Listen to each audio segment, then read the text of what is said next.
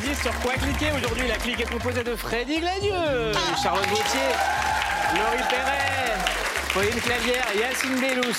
On va vous parler de plein de trucs, de toute l'actualité du jour sur laquelle on clique. Bien sûr, on va débriefer la performance de Rihanna.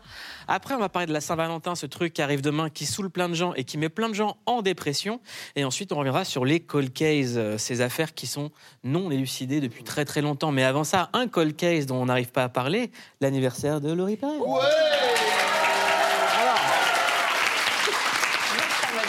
Laurie Perret, c'est ton anniversaire. Bonsoir, tout à fait. Vous allez bien. Et voilà Merci. Merci beaucoup. Je vous, je vous invite tous ce soir euh, à la bamboche. Ça se passe au bal de la marine. Tu viens de donner l'adresse où tu vas faire la fête? Ouais. Est-ce que les gens du public sont invités? Bien sûr, vous pouvez tous venir. Ça se passe au bal de la marine. C'est une péniche et la soirée s'appelle la bamboche. Bon, c'est mon ami qui va venir. Alors, dans le public, arrêtez de faire les mythos. Est-ce que ceux qui veulent venir pour de vrai lèvent la main Parce que vous allez vraiment y aller. Ah ben voilà. Voilà, Oui, il y a- ils sont oui. 5. Il y en a, tu vois. 5, 6, 7, 8, 9. Bon, bon, voilà, ils vont Et pas. mon ami m'a interdit de faire la promotion de ce lieu sur les réseaux parce qu'il avait peur que ce soit blindé. Du coup, euh, le Bien contrat est rempli. Nous ne sommes pas sur les réseaux, nous sommes à la télévision française. Très, très bien. Écoute, euh, Laurie, alors, Merci. je ne vais pas te demander ton âge, mais est-ce que tu. Non. Euh, Est-ce que quand tu étais enfant, Ouais. tu t'imaginais comment à l'âge que tu as maintenant? Est-ce que tu as réalisé tes rêves? Alors, euh, quasi, quand j'étais petite, je voulais euh, intégrer le groupe de d'ABBA. Et ça a failli se faire dans mes rêves. Et, euh, Merci beaucoup. Laurie. C'est trop long. On passe à la revue de clic.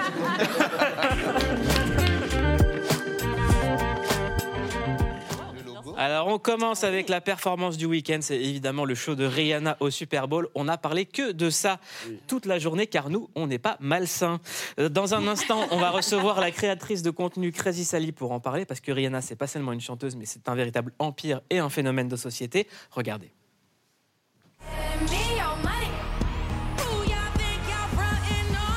Sept ans qu'elle n'était pas montée sur scène. Star de la mi-temps du Super Bowl hier soir, Rihanna a signé son grand retour face à un public exalté. Huit albums studio et sept tournées internationales ont marqué la carrière de la superstar que l'on a découverte alors qu'elle n'avait que 17 ans. Aujourd'hui âgée de 34 ans, la chanteuse aux 9 Grammy Awards est une femme d'affaires accomplie.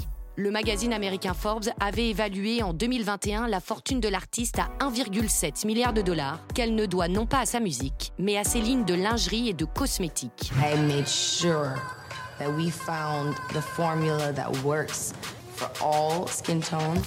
Son dernier titre, sorti l'année dernière sur la bande originale de Black Panther Wakanda Forever, avait déjà mis un terme à six années de silence. Des années durant lesquelles Rihanna a continué de battre tous les records, avec un total de 65 milliards d'écoutes sur les plateformes et plus de 100 millions d'albums vendus à travers le monde.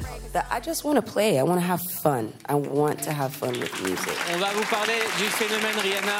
Et avec nous, Crazy Sally, t'es suivi par près de 900 000 personnes sur Instagram et des millions de personnes partagent tes vidéos et tes analyses, souvent très très très pertinentes. Merci beaucoup. Euh, on voulait parler de Rihanna avec toi parce que c'est un sujet qui te passionne. Là, pendant le sujet, pendant que ça passait, tu faisais un petit clap comme ça.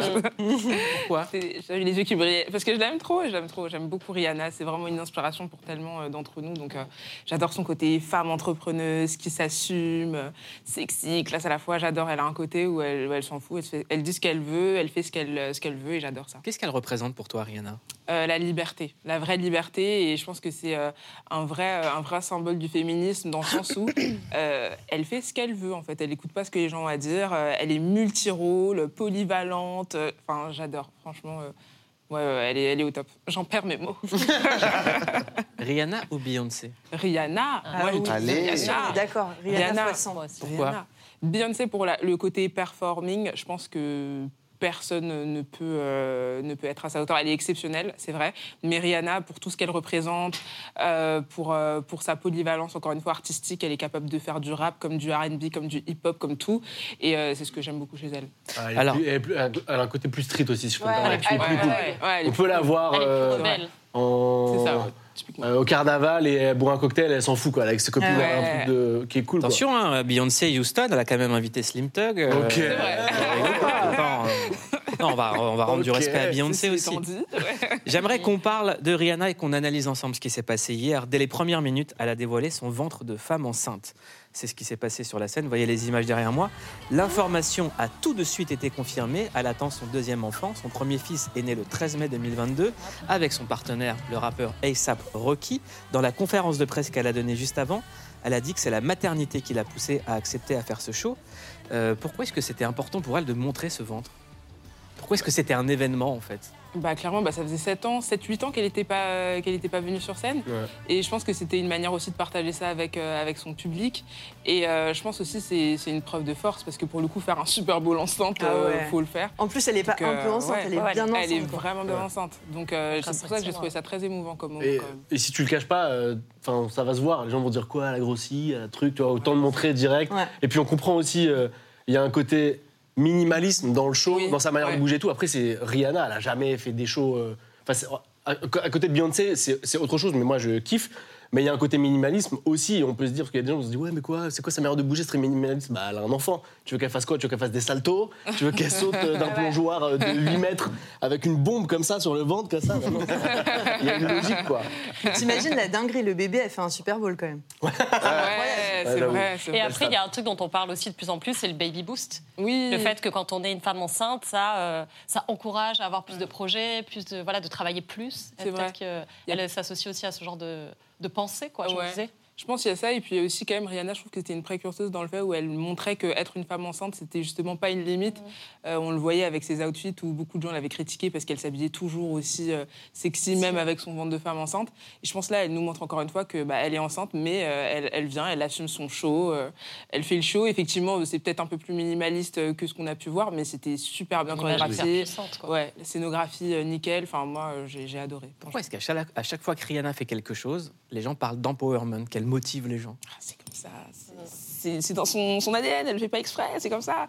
Mais euh, je pense qu'elle a un charisme vraiment naturel. Et puis je trouve que dans tout ce qu'elle a fait, tout ce qu'elle fait, elle a toujours euh, fait attention à passer un vrai message. Donc euh, je pense qu'à la longue, ouais, Rihanna, elle est, c'est, c'est le genre de, de femme qui est engagée sans même le vouloir. C'est, c'est, c'est dans son inconscient, mais elle le fait super bien en tout cas. Alors on va passer en revue le concert pendant plus de 13 minutes. Elle a joué ses plus grands tubes. Elle a commencé avec ça.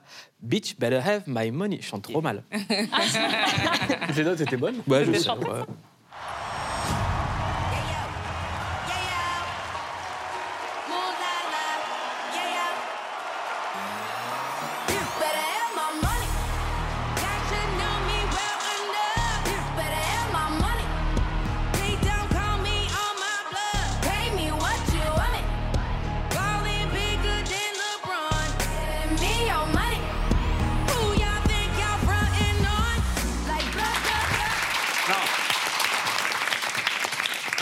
Respecter le charisme, deux, l'attitude, et arriver sur une scène comme ça et dire Bitch, better have my money. Money. Qu'est-ce que, ça...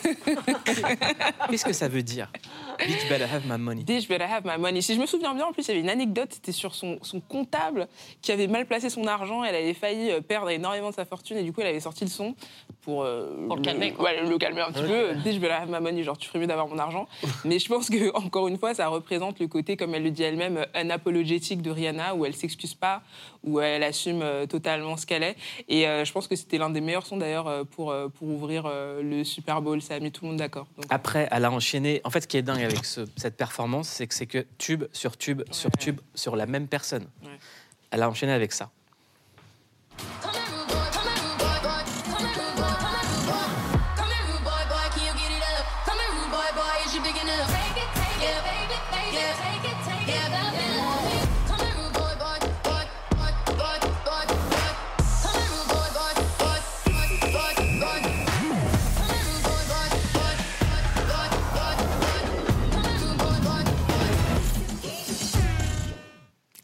S'est passé quelque chose. Elle en a profité pour placer sa marque de cosmétiques Fenty. Regardez.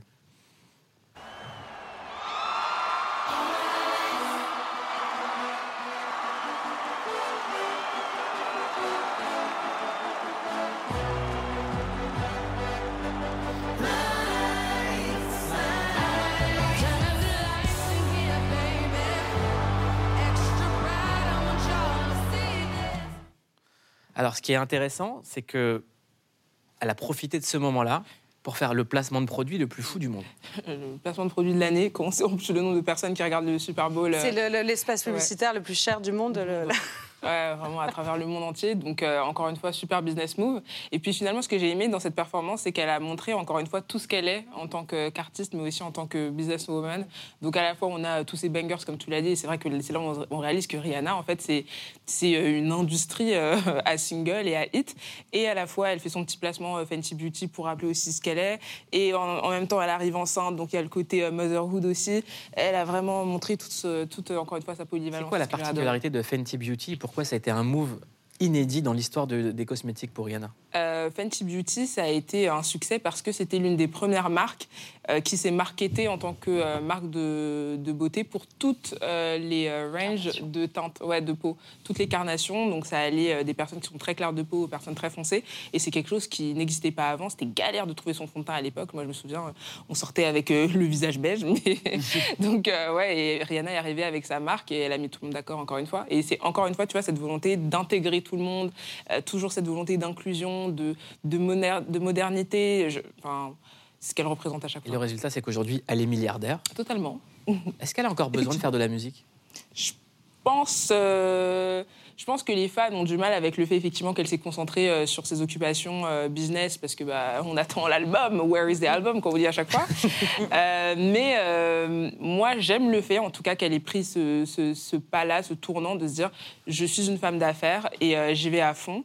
Après, je pense qu'elle reviendra vers la musique, un de ces quatre, parce que je pense qu'elle aime beaucoup faire ça aussi. Mais euh, je pense qu'elle a découvert une vraie liberté aussi euh, d'entreprendre qu'on n'a pas forcément en maison de disque où euh, on peut te donner des pistes. Et là, elle est libre et je pense que c'est ce qu'elle kiffe, vraiment. Il faut rappeler que ce show est produit par Jay-Z, qui est également milliardaire. Que l'année dernière, c'était Jay-Z qui a produit le show de Dr. Dre, 50 Cent, Eminem. Dr. Dre également milliardaire. Qu'est-ce qui a changé là aux États-Unis dans la culture? Euh, je pense que je pense qu'il y a cette nou- ces nouvelles images de, superstars euh, de superstars euh, qu'on n'attendait pas forcément au tournant. C'est vrai que souvent, en plus dans l'industrie musicale, on a souvent ce préjugé des euh, rappeurs qui réussissent, mais qui dépensent leur argent dans des sacs et qui savent pas l'investir. Et là, on a cette nouvelle génération très inspirante en fait d'artistes qui euh, investissent leur argent, qui savent le, fructifier encore plus. On a Dr. Dre, on a Didi, on a Jay-Z, euh, on a Rihanna, on avait Kanye avant tous ces déboires. Donc euh, je trouve ça hyper intéressant et encore une fois super inspirant. Et d'ailleurs, ça touche même pas que toute tous les artistes afro-américains. En vrai, maintenant, on a une Ariana Grande qui sort une marque qui marche super bien, Selena Selena Gomez aussi. Et donc pour les femmes, encore une fois, de toutes les carnations, c'est des super exemples de réussite et je, trouve ça, je trouve ça hyper inspirant, encore une fois. Crazy Sally, avant de vous laisser, j'aimerais qu'on commente une autre actualité du jour, euh, une actualité qui nous, nous a euh, écœurés. Euh, Ça concerne Aya Nakamura. Ouais. Aya Nakamura euh, s'est retrouvée aujourd'hui en top tweet euh, parce qu'elle a été victime il y a quelques jours d'un maître chanteur qui lui aurait volé une vidéo privée. Et des gens aujourd'hui réclamaient la vidéo d'Aya Nakamura sur les réseaux sociaux. Juste un commentaire là-dessus. Euh, courage et énormément de soutien à Yana Nakamura parce que je pense que euh, avoir des images de sa vie privée euh, volées déjà c'est un premier traumatisme. C'était suite à un braquage en plus donc chez elle donc encore un nouveau traumatisme et là le fait que les internautes se permettent en fait de demander ce qu'on puisse voir ces images c'est juste illégal déjà pour commencer et c'est du gros n'importe quoi donc gros soutien à elle. En tout cas, nous aussi, chez Click, on envoie tout notre soutien et tout notre courage à Yana Nakamura et son entourage. Et on espère que ce maître chanteur sera arrêté. Arrêtez. Et qu'il ne fouillera pas nos téléphones. Ouais. Merci beaucoup, Crazy Je Sally. vous en prie, merci à beaucoup. vous. Autre actualité du jour pendant le Super Bowl, il y a quelqu'un qui a fait son grand retour. Alors, pour l'appeler, il faut un signal, un logo, il met des tenues en cuir, c'est lui. Ça arrive.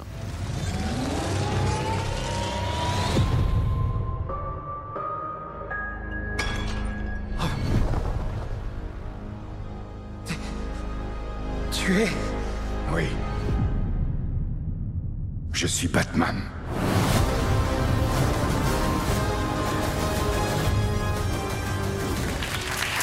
Le retour, le retour de Batman et de Michael Keaton dans Batman.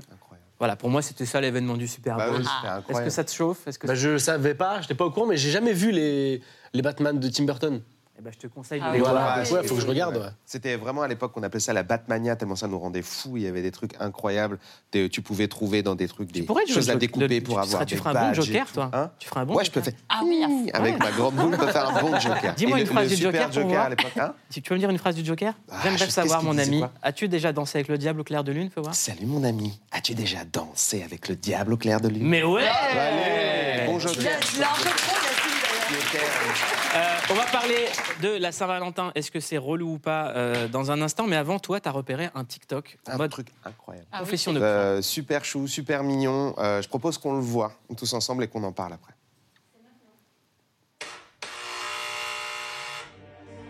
Ouais, c'est qui là? Mel, c'est vie, ouvre-moi. Ça va vite, t'as l'air bizarre, qu'est-ce qu'il y a? Non, ça va pas. Bah, Dis-moi, qu'est-ce qu'il y a? Mel, assieds-toi, faut que je te parle. J'ai passé ma journée dans le noir. Mel, je le sens, je le sais, je le suis. Il se fout de moi. Alors, il faut expliquer. Euh, c'est un, TikTok qui a vraiment cartonné plus de 3 millions euh, de vues et euh, c'est vraiment cool parce que c'est fait en EHPAD dans le cadre d'une démarche thérapeutique. En fait, ça aide à prendre la parole, à faire des mises en scène. C'est un atelier TikTok qui a été créé par euh, Chloé Simonet et euh, Elodie Mendrel, qui sont deux personnes qui travaillent dans cette EHPAD et qui aident les personnes âgées à faire des activités où elles travaillent leur manière de mémoriser, euh, coordonner les choses. Et ça les fait euh, s'organiser entre elles pour faire des petits trucs artistiques comme ça, ça fait plaisir. Bah, Jusqu'au bout, Diam aura réussi à faire du bien aux gens. Ouais. Euh, nous sommes rejoints par Sophie Peters. Bonsoir Sophie Peters. Bonsoir. Vous allez bien? Merci, oui. Vous êtes psychanalyste et toutes les semaines vous répondez aussi au courrier psycho dans version féminin et vous êtes avec nous pour parler de quelque chose qui se passe demain qu'on appelle la Saint-Valentin. Euh, plein de gens posent cette question relou. Et toi, qu'est-ce que tu fais à la Saint-Valentin? Avec pourquoi. cette voix-là. Voilà. Pourquoi est-ce que c'est une question qui devient stressante Parce qu'en fait, être en couple, c'est un peu la norme aujourd'hui. C'est une vraie pression dans la société d'aujourd'hui. Euh, on le voit dès le plus jeune âge, en fait. hein. Il y a une enquête euh, très intéressante qui est d'une sociologue qui a travaillé pendant 20 ans sur un terrain sur des jeunes de 14 à 20 ans et, qui montre, en fait, euh, donc ça s'appelle L'amour, une chose sérieuse sur les adolescents. C'est publié au Seuil, je fais un peu de pub, mais elle s'appelle Isabelle Claire. Et c'est vraiment très intéressant parce qu'elle montre que dès 14 ans, il faut absolument être en couple. Pourquoi? Pour montrer qu'on est à la fois euh, une fille sérieuse et un vrai garçon. Côté fille, c'est on est une fille bien parce qu'on est en couple, mais être un vrai garçon, c'est quand même être en couple. Donc ça commence très jeune. Et, c'est vrai que c'est un paradoxe parce qu'on est dans une société où on prône l'autonomie, l'individualité. euh, euh, euh, voilà, de tout le développement personnel. Et puis le grand paradoxe, c'est que finalement, la société nous dit euh, le célibat, c'est quand même pas très désirable euh, et c'est pas le statut le plus convoité de la terre. Alors Donc, que c'est incroyable. Il y, a un paradoxe. Je dis ça, je suis en, je suis en couple. C'est un des problèmes. Il a fait Quand une on choisit, c'est incroyable, c'est Ouais. Moi, j'en ai des vrai. bêtes de souvenirs. À l'ancienne, à l'ancienne, avant. avant. Il fait plaisir pour la Saint-Valentin. Est-ce est-ce que quand on est en couple et qu'on fête pas la Saint-Valentin, c'est grave? Non, c'est pas grave à partir du moment où on se parle régulièrement et on sait se fêter euh, l'un et l'autre. Par contre, ce qui est dommage, Oui, c'est si mort on de rire tout ça Parce que ça me fait rire. Parce que vous dites, oui, c'est c'est pas grave si on se parle. Oui, Bah c'est oui. mieux quand même de se parler. Et je me Mais disais. vous avez plein de couples qui se parlent plus en fait et qui arrivent quelquefois même en thérapie, c'est déjà beaucoup trop Ah ouais, tard. d'accord. Ouais, ouais, Donc il y a beaucoup de couples qui finalement. Ils se sont parlé pour arriver en thérapie ou ça s'est fait par hasard par hasard. On va se Mais retrouver. SMS, En fait, SMS. là où la Saint-Valentin peut être intéressante, c'est de créer un rituel, en fait. Parce que le couple a besoin de rituels, a besoin de s'inscrire dans une ritualité et dans des Hmm. fêtes et des moments partagés. Et si la Saint-Valentin devient une occasion de se fêter, de se dire qu'on s'aime, de partager un chouette moment, c'est plutôt une bonne idée. Est-ce que c'est ringard maintenant? Alors ça, il faudrait vous demander à vous tous, parce que je crois qu'on n'a pas le même âge ici. Ce que je me demande, c'est ringard, parce que ce serait amusant de savoir de quand ça date exactement, parce que c'est quand même quelque chose lié un peu à la société de consommation. Donc on imagine que toutes ces fêtes-là, c'est quand même aussi fait pour s'offrir des cadeaux. Oui, c'est ça, je pense Euh, que ça prend une place différente. C'est comme euh. Noël, etc. On va pas se sentir mal à l'aise si, par exemple, quelqu'un n'a pas un cadeau de Noël à mon âge maintenant, alors que quand on était petit, c'était une évidence. Je pense qu'il y a une période dans la vie où la Saint-Valentin a une signification très forte. Certains couples pour qui c'est très important, et puis d'autres qui vont prendre un petit peu plus de recul en se disant, hey, c'est pas grave. Laurie le vit juste- pas bien de ouf. euh, Oh, ça. Ah ouais. Elle va Non, mais parce son que de toute façon, anniversaire. en plus, quoi qu'il arrive, je me fais toujours niquer à la Saint-Valentin. Waouh Non, parce que c'est mon anniversaire la veille et quand j'ai quelqu'un, ça fait une paire de coups. Ou, Enfin, je, voilà. Ça fait un double cadeau. Ouais, un cadeau pour les deux. C'est comme les gens qui sont nés le 24 décembre. tout ouais, ça, bah, le enfin, 30, genre, comme moi. Mais t'as quelqu'un Anniversaire pour la. Saint-Valentin Non, je n'ai personne. Et du coup, ce soir, vous pourrez me retrouver.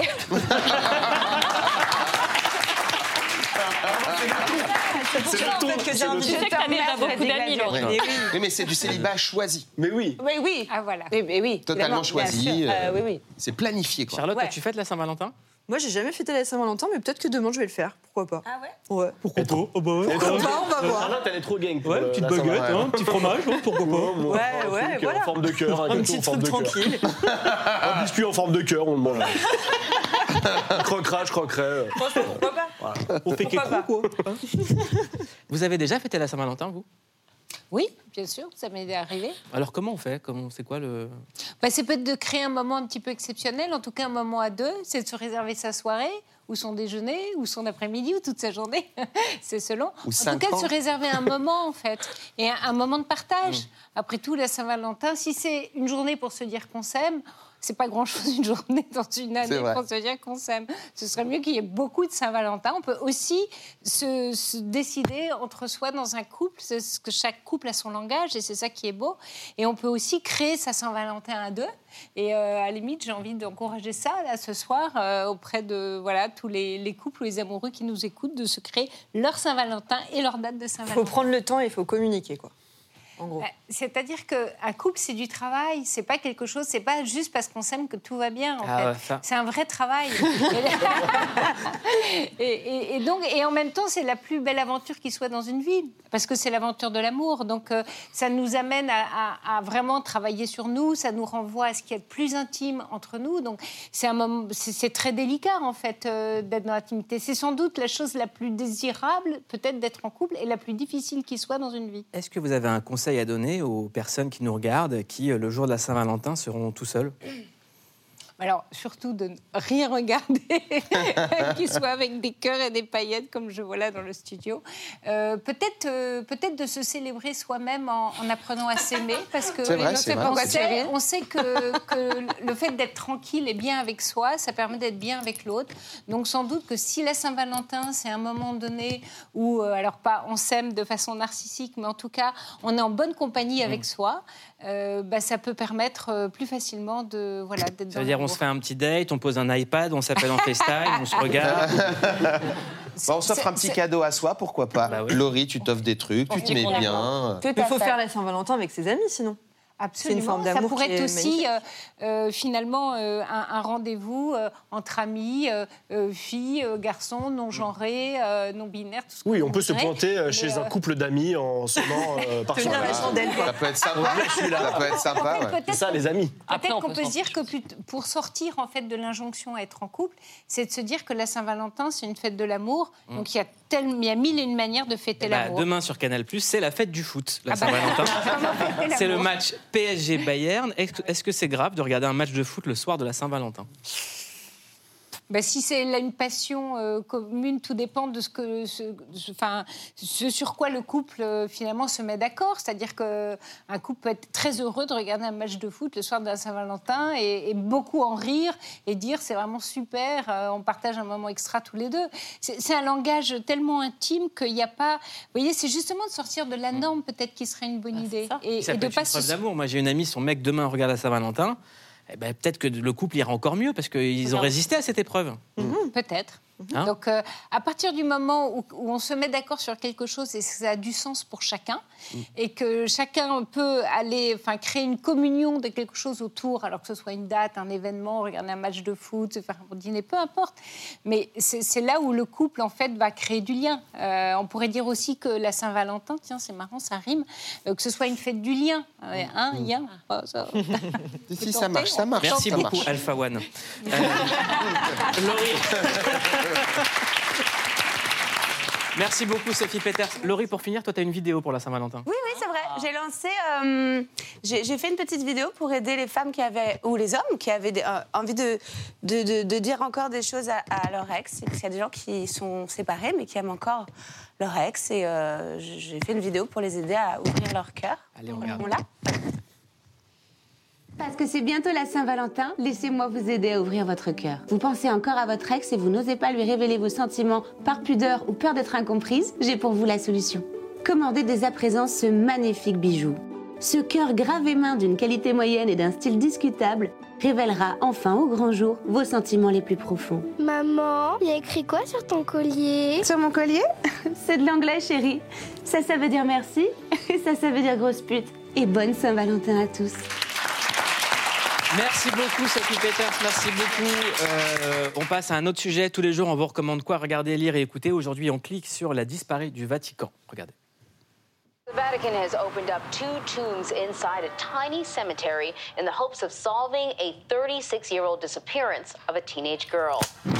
Netflix nous plonge dans le plus gros mystère criminel en Italie, jamais élucidé depuis des décennies.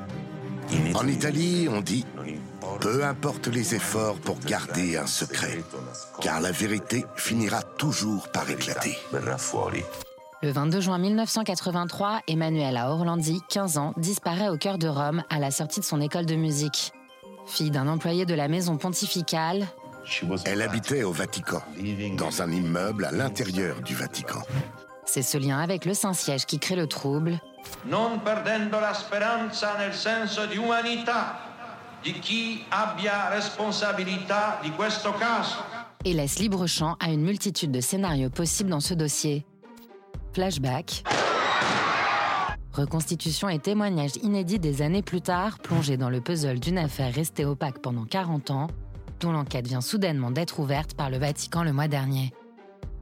Ils savent ce qui s'est passé ce jour-là, donc ce que je leur demande, c'est de dire la vérité, parce que trop d'années se sont déjà écoulées. Ça s'appelle la disparue du Vatican. C'est ce qu'on appelle un cold case, une affaire non résolue. Pour en parler, nous sommes avec Jacques Dallès. Bonsoir. Bonsoir. Bienvenue chez Click. Vous êtes ancien juge d'instruction, procureur et avocat général. Vous êtes retraité de la magistrature.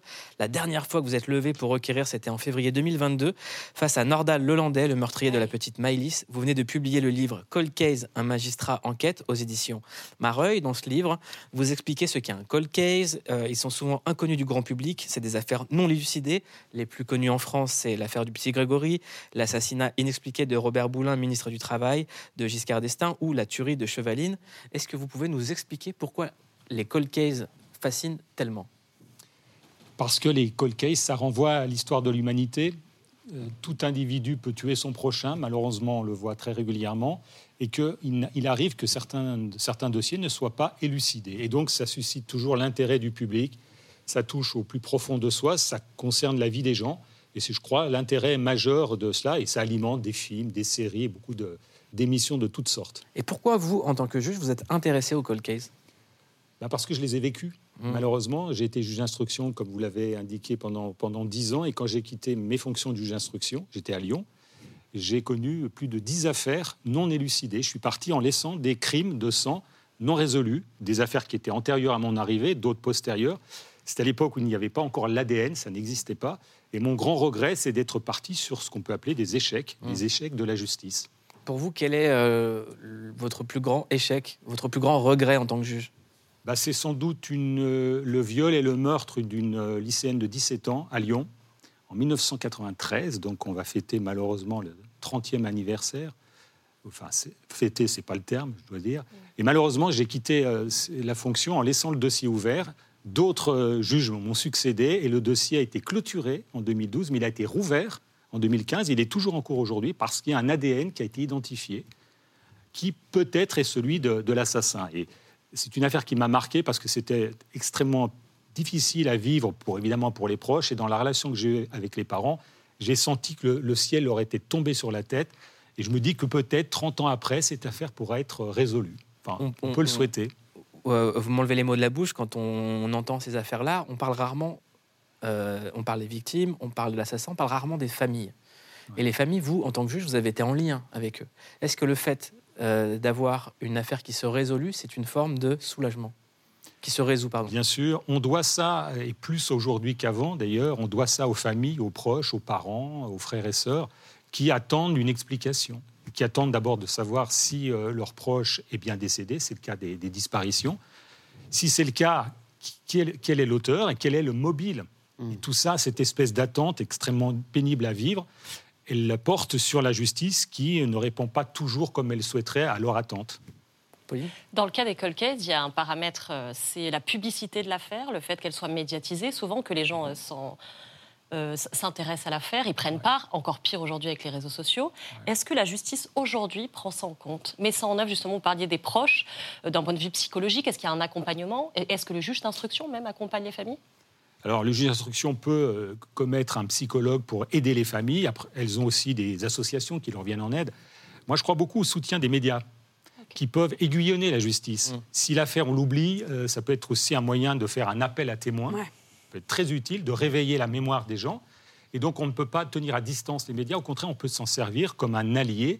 Il y a des dérives aussi qui peuvent être commises, mais les familles ont besoin que l'affaire ne tombe pas dans l'oubli. Et ça passe aussi par des émissions, par euh, des présences physiques. C'est le rappel d'une disparition tragique pour elles.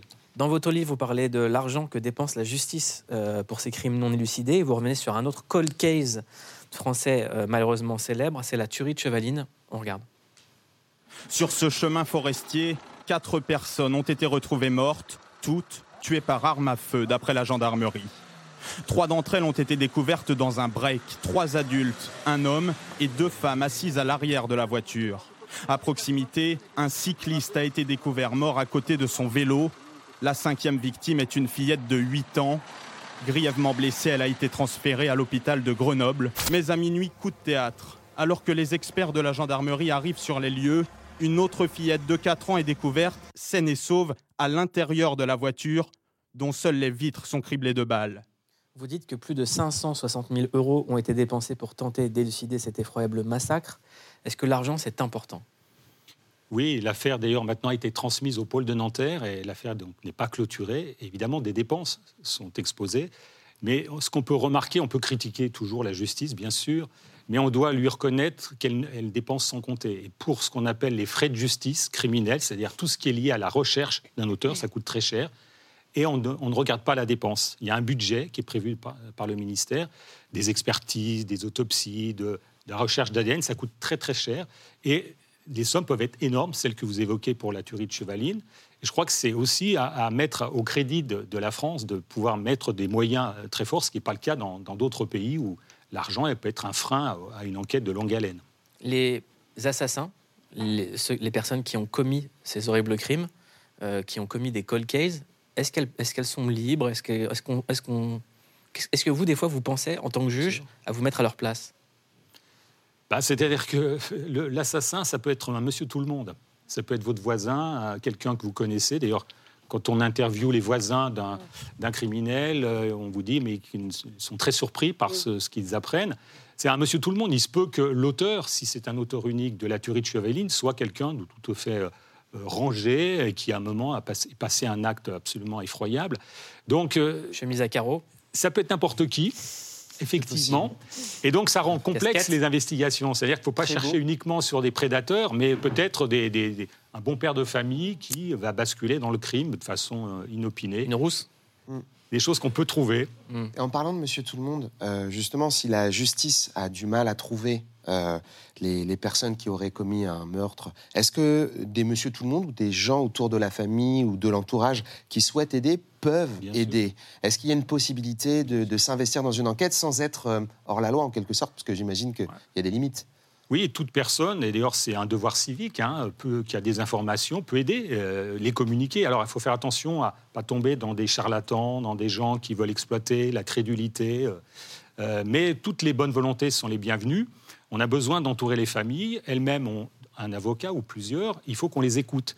Et des personnes qui savent des choses ou qui peuvent les aider sont les bienvenues. Mais il faut qu'elles fassent attention à ne pas être la proie de, de- d'escrocs, de, de gens un peu douteux, qu'on voit malheureusement rappliquer dans des affaires un peu médiatisées. Il n'y a que Batman qui a le droit de se faire justice. Batman a tous les droits. Et je pense notamment à l'affaire euh, du petit Grégory. On sait qu'il y a eu des rebondissements ces derniers temps euh, et que le nouvel habitant de la maison des Villemains euh, est aujourd'hui traqué euh, par d'autres corbeaux, par des gens qui lui écriraient en disant mais euh, Ah bon on sait que tu sais quelque chose. ça continue, l'enfer Oui, continue. tout à fait. Et le- en fait, l'occupant de la maison des Villemains est aujourd'hui harcelé. Il aurait essayé d'abattre le drone de Netflix en fait qui tournait un documentaire.